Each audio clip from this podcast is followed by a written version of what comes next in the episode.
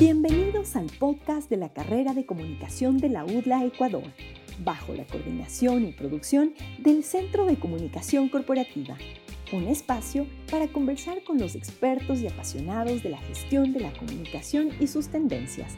Comenzamos. Hola, mucho gusto. Eh, soy Estefanía Álvarez, estudiante de la carrera de comunicación corporativa y el día de hoy abordaremos un tema muy interesante durante este episodio. Eh, vamos a conversar sobre los medios tradicionales frente a los medios digitales y nos acompañará Gabriela Galárraga. Es nuestra invitada especial para el, para el programa de hoy. Ella es eh, periodista en FM Mundo y en cuanto a su formación tiene una maestría en marketing digital y en e-commerce.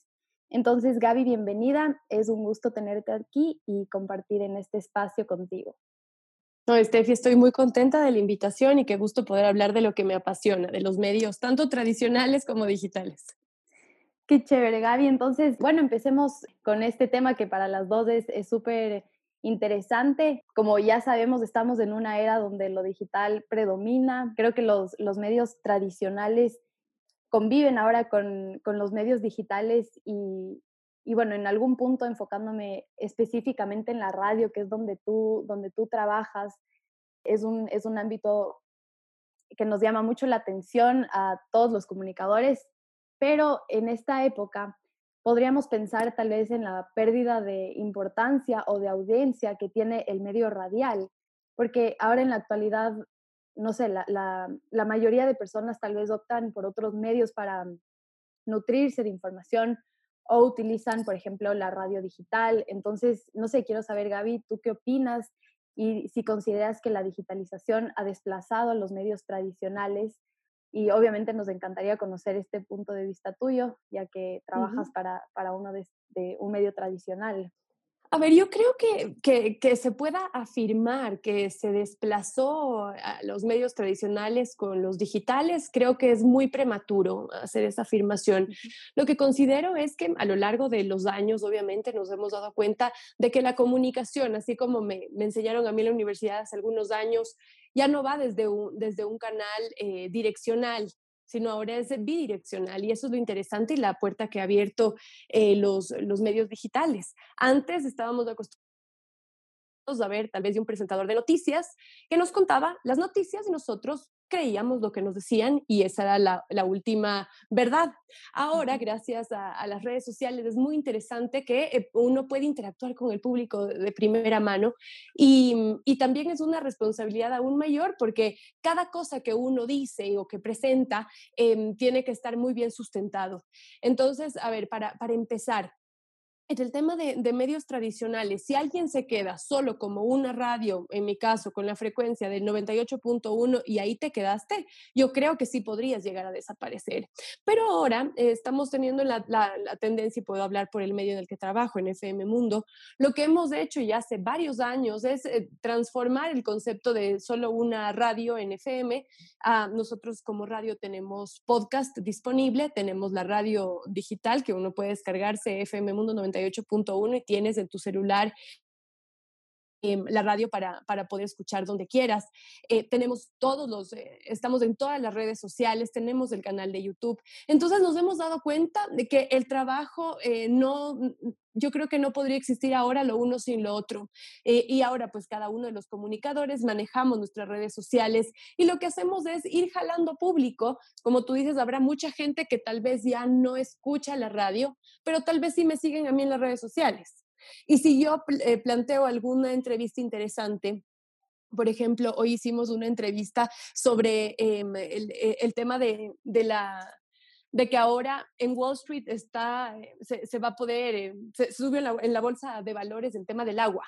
Entonces son temas interesantes que no son tratados a veces por gente que no es por hacer de menos, pero gente que no es profesional en el tema de la comunicación, eh, sino gente que nos hemos preparado y vamos muchos años en esto. Entonces, por ejemplo, si yo lanzo un abrebocas de mis redes sociales, o si ya hice la entrevista y les, y les pongo el link para que hagan swipe up y escuchen la entrevista en otros canales, se genera una audiencia aún mayor y se permite también que la gente comente. Entonces creo que van de la mano. Yo no creo que lo uno podría convivir sin lo otro. Sí, qué, qué interesante. O sea, en realidad, yo sí concuerdo totalmente con, con, todo lo que tú nos comentas ahorita y, y yo sí creo y considero que, que, es un medio que a pesar de esta integración de lo digital y con todos los avances que hemos tenido con la tecnología, la, la radio sigue siendo como un medio que, que cuenta con un auditorio fiel, porque a pesar de todas estas integraciones que tú ahorita nos comentas que en esta radio tienen igual eh, su canal de YouTube, los podcasts y que atraen a la gente a través de, de sus redes sociales. Creo que hablando específicamente como en el Ecuador y alrededor del mundo igual, creo que hay mucha gente que no tiene acceso a esto o tiene acceso limitado a Internet. Tal vez en realidad no sabría decirte con precisión, pero no sé si es mucha o poca, pero igual recurren a este medio. Entonces, qué interesante esta, esta, integración de lo digital con, con lo tradicional y seguro, bueno, al inicio de haber sido un gran, un gran impacto, pero qué interesante esto. O sea, por ejemplo, hablando con algunas cifras, por ejemplo, la, eh, el Ecuador cuenta con un 81% de penetración de Internet, que es, una, es un porcentaje bastante alto, sí. pero a pesar de eso, ocupa el puesto 107 en el mundo en, en la velocidad de conexión. ¿Qué quiere decir eso? Que tal vez sí, como hemos visto muchos, eh, ah, por ejemplo, hablando de Quito, hay ciertos parques, plazas que cuentan con Internet y donde eh, mucha gente que tal vez no tiene eh, económicamente la, posibilidad de conectarse desde su casa puede hacerlo desde un lugar público. Pero el tema de la, de la velocidad es, es algo que sí genera un cambio al momento de enlazarte en un medio de comunicación o de o, de ver una, serie en, Netflix, me invento yo, o de escuchar algún episodio en un podcast, porque para eso sí se necesita una conexión con una velocidad bastante alta. Y entonces, a diferencia de eso, por ejemplo, eh, seguramente tú te acordarás de bueno, eras chiquita, pero cuando había el tema de la erupción del, del, del, del Guaguapichincha, que nos decían, a ver, lo que ustedes deben tener a la mano, claro, además de tener enlatados, suelo fisiológico y demás, una linterna y tengan una radio. ¿Por qué? Porque pase lo que pase, y eso es lo, simpático de esto, es que la radio es tan, o sea, comprarte un radio, bueno, eh, hablando personalmente, yo no tengo radios en mi casa, yo tengo solo parlantes y me conecto por la aplicación a escuchar la radio, pero claro, o sea, es algo tan económico, es algo que pase lo que pase, siempre se va a poder escuchar y vas a poder estar informado, que por eso te digo que es, es difícil que llegue a desaparecer.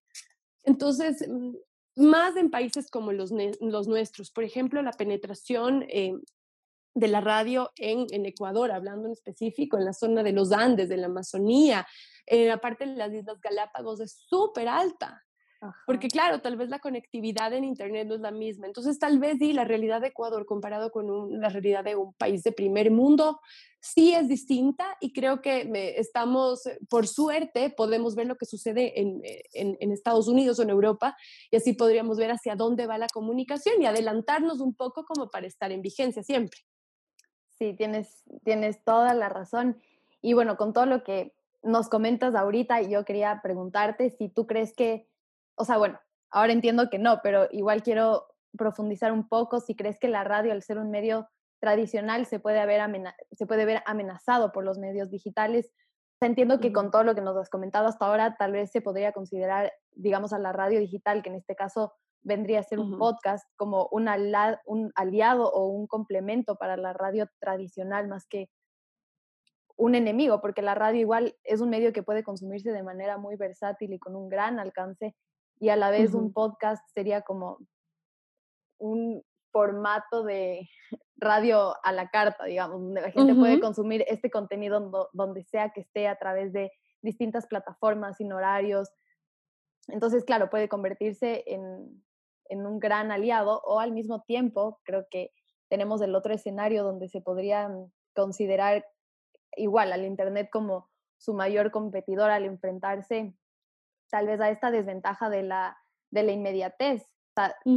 Igual entiendo, tenemos los medios digitales que son un refuerzo, pero no sé qué opinas, qué opinas tú de esto, donde la sociedad ahora puede acceder en segundos y estar actualizados en un instante sobre algún suceso. Y en la radio es, como tú mencionaste al inicio, es una comunicación unidireccional.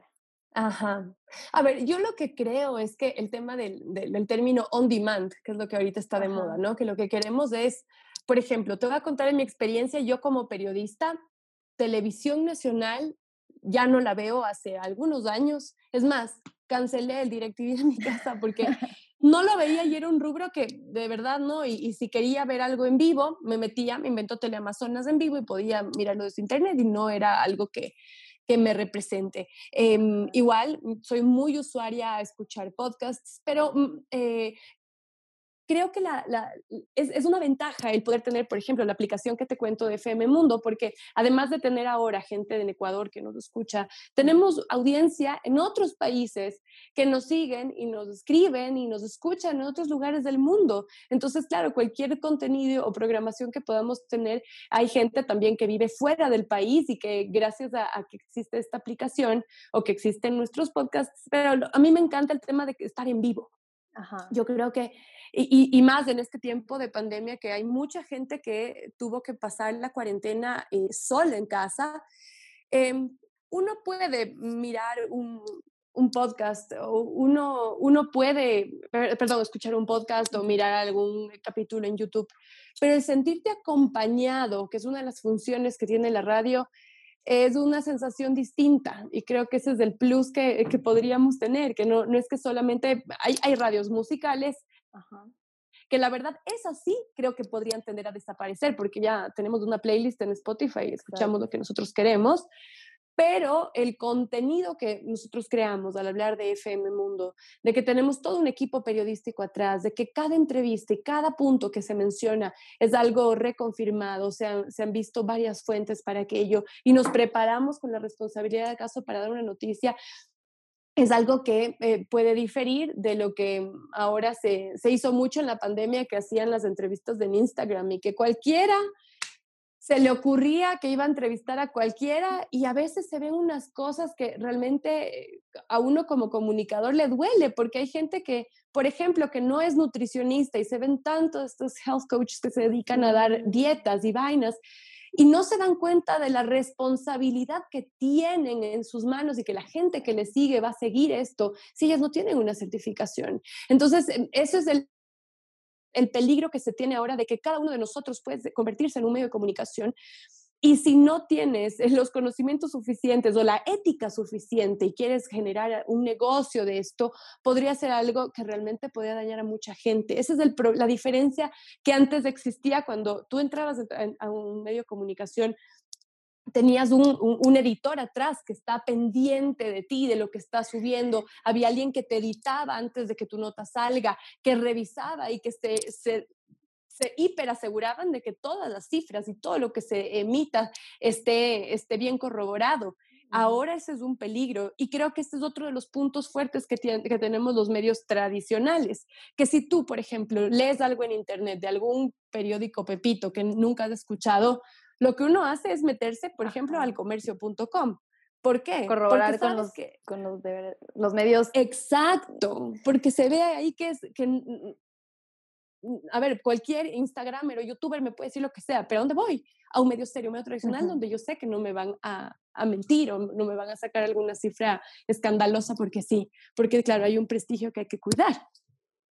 Sí, es verdad todo esto, lo que tú nos dices y sobre todo lo que tú mencionabas ahorita, que me parece súper importante, es en el contexto que estamos viviendo, porque la gente muchas veces es lo, es, lo que la gente hace, sigue a las masas y no se puede, como tú dices, llega un punto que puede hacer daño a las personas y, y es muy importante que nosotros como, como, comunicadores y la sociedad eh, hacer como una, un, un, trabajo, este es nuestro trabajo, hacer que la, que, que la gente confíe en nosotros y, y siempre, siempre hablar con, con seriedad y certeza de lo que nosotros estamos diciendo, lo que nosotros transmitimos al resto de las personas. Y algo que me que quisiera, bueno, preguntarte es cómo ha sido justo este tema que tú topaste, que fue lo de la pandemia. ¿Cómo, fue esta experiencia, de, tu, experiencia de trabajando en, en, la radio? Cuéntanos un poco más de, de lo que pudiste ver en, en, redes. Mm, bueno, en realidad, como sabes, los comunicadores, los periodistas, pase lo que pase, tenemos que estar ahí al pie del cañón. Así es que nosotros, por más de que se cerró el Ecuador entero, nosotros como medio de comunicación y como periodistas estuvimos todos los días trabajando y mirando las, las cifras eh, del número de contagios y número de fallecidos de primera mano. Em, y realmente también teníamos miedo, obviamente, de, de, salir y luego regresar a nuestras casas y tal vez ser contagiosos hacia nuestra familia. Pero tomando las medidas del caso, creo que es parte de la responsabilidad que se tiene como comunicador de estar ahí y de que la gente no se quede sin esta información tan valiosa, ¿no? Entonces, eh, fue una experiencia interesante el poder utilizar ajá, estas herramientas como Zoom o como otras plataformas eh, para poder trabajar desde casa y que el contenido sea igual de, de, de, bueno, la calidad sea la misma y que al mismo tiempo podamos cuidar de, de nuestra salud. Entonces, ha sido una, yo creo que en e, esta pandemia hizo que avancemos en temas tecnológicos, o sea, la fuerza, yo creo que por lo menos nos adelantamos unos 10 años, porque nos, e, el, el ser humano de por sí tiende a, a, acostumbrarse o más que acostumbrarse, como a, a adecuarse según las, las circunstancias. Y creo que gracias a esto eh, conseguimos eh, poder dar una, una comunicación constante con la seguridad del caso y estoy segura que una vez que termine la pandemia, gracias a esto, pues podemos ahora tener entrevistas con cualquier persona en cualquier lugar del mundo, en tiempo real. Y, es una maravilla, algo que a nosotros antes era, no, pues si le invitamos a alguien tiene que venir al estudio. Entonces, mm, claro, no, ha sido, ha sido una experiencia bien interesante y, creo que esto va, va, a ayudar pues para que, para que se expanda el mundo que, que, tenemos como medios tradicionales, porque definitivamente, como te dije antes, si alguien se queda en lo tradicional, si yo como canal o como radio solo tengo mi frecuencia, mi señal y punto, tiendes a desaparecer. Pero creo que en el Ecuador la mayoría sí, sí, han, sí se han, han dado el vuelco y ahora cada vez eh, la el oficio de ser community manager es algo que las empresas y los medios de comunicación lo necesitan aún más, es algo muy importante y se respeta obviamente igual al público que nos sigue en redes o en medios digitales, igual que al público que nos escucha a través de, la, de nuestro dial. Sí, es verdad. Con el tiempo yo creo que la comunicación ha tomado bastante fuerza y, y ahora se, se, toma con la seriedad que debería haber sido desde un inicio, porque es la comunicación es la base para absolutamente todo. Y, mm, bueno, yo te iba a preguntar si crees que eh, los medios tradicionales han mejorado su comunicación gracias a lo digital. Y bueno, obviamente con todo lo que nos has comentado ahorita, esto es una respuesta afirmativa. Eh, porque, porque sí, como tú dices, tenemos una gran apertura con, con la comunidad y, y, son una herramienta que, que, está empoderando y mejorando tal vez a los, a los medios tradicionales. Ajá, y además tenemos el feedback del público en tiempo real. Entonces, tú te imaginas lo que es estar haciendo una entrevista. Y bueno, somos humanos, me invento que en lugar de decir 3, millones de habitantes, eh, dijimos 3, 2 millones o sea, porque puede haber un lapso o lo que sea. Y que en ese momento, en vivo, alguien puede estar conectado en el canal de Facebook de la radio que te diga, oiga, señorita, no son, no, no, son dos, son tres. Entonces es una responsabilidad aún mayor, aunque porque estás viendo y lo que pasa, como tú sabes, cualquier cosa que lo que pasa en, en digital se queda ahí para siempre. Nuestra huella digital se mantiene. Entonces, si antes, yo me acuerdo la primera vez que presenté un noticiero, yo sentía que la cámara me iba a comer y yo me sentía más chiquita y la cámara más grande, decía, llego a decir algo mal y, y, me va a ver millones de personas en este momento. Ahora no solo que nos ven miles o millones de personas, sino que eso se queda ahí grabado para siempre. Entonces, la responsabilidad que tenemos como comunicadores de estar muy bien informados, estar empapados y de no cometer errores es aún mayor. Y creo que esto hace que también seamos mucho más profesionales en el ejercicio de nuestro trabajo. Sí, tienes toda la razón. Y ahorita que, que tú nos dices esto, em, a mí me entra la duda, por ejemplo, yo te hablo desde desde mi experiencia que sigo en la universidad, sinceramente yo no soy de, eh, de las personas que, que escucha la radio. O sea, yo me mantengo informada, sí, tengo mis redes sociales, leo, pero... ¿Twitter? Sí, tengo Twitter también, pero con la mano en el corazón no soy de, de, radio. Entonces, sí me, sí me entra esta, esta como duda de cómo podrían la radio tener como un mayor alcance con la juventud que hoy por hoy no está tan involucrada en este medio, que como te digo, el consumo de, de, la información en los jóvenes, creo que esta recepción que nosotros tenemos es ahora más en los medios tradicionales, en los medios digitales, perdón. Entonces sí me interesaría saber cómo pueden atraer al público. Creo que es muy importante que, que nosotros consumamos en este medio y, siento que es algo que no lo hacemos. Entonces, ¿cómo crees tú que, que pueden ustedes los, como que jalarnos a los jóvenes hacia allá? Yo creo que más que jalarles, creo que debemos ser lo suficientemente creativos para llegar al, medio en el que ustedes están ahorita vinculados.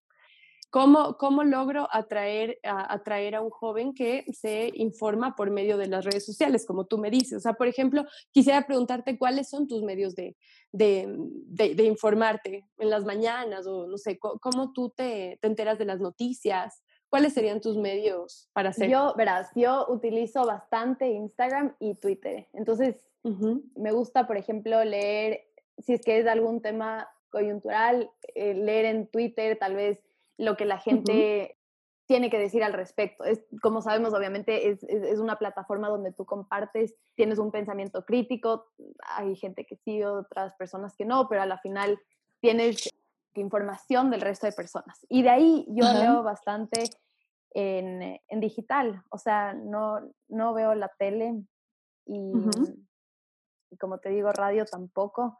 Entonces...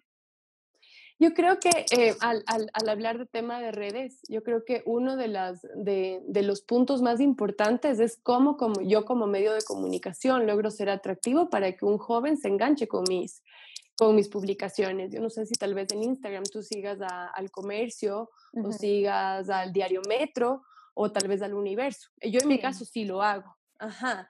Entonces, es eh, de qué manera yo logro eh, generar la misma información, porque como tú sabes, cada, cada medio tiene su propio, su propio audiencia y la, una, una, manera propia de cómo uno se, se comunica. Inclusive al hablar en redes sociales, yo escribo de una manera muy distinta en Twitter de lo que yo hablo en Facebook o de lo que yo, o la manera como yo hablo en Instagram.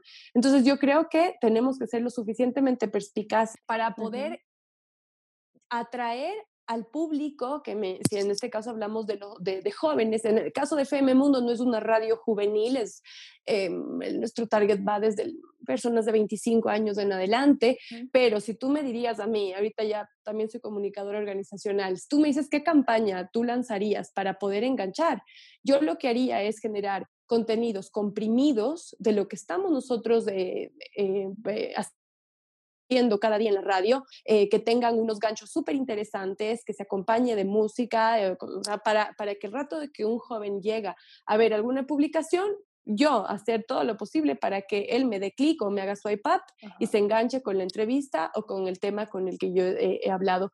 En, en, digital cada vez tenemos menos eh, paciencia para leer alguna cosa larguísima o pesada.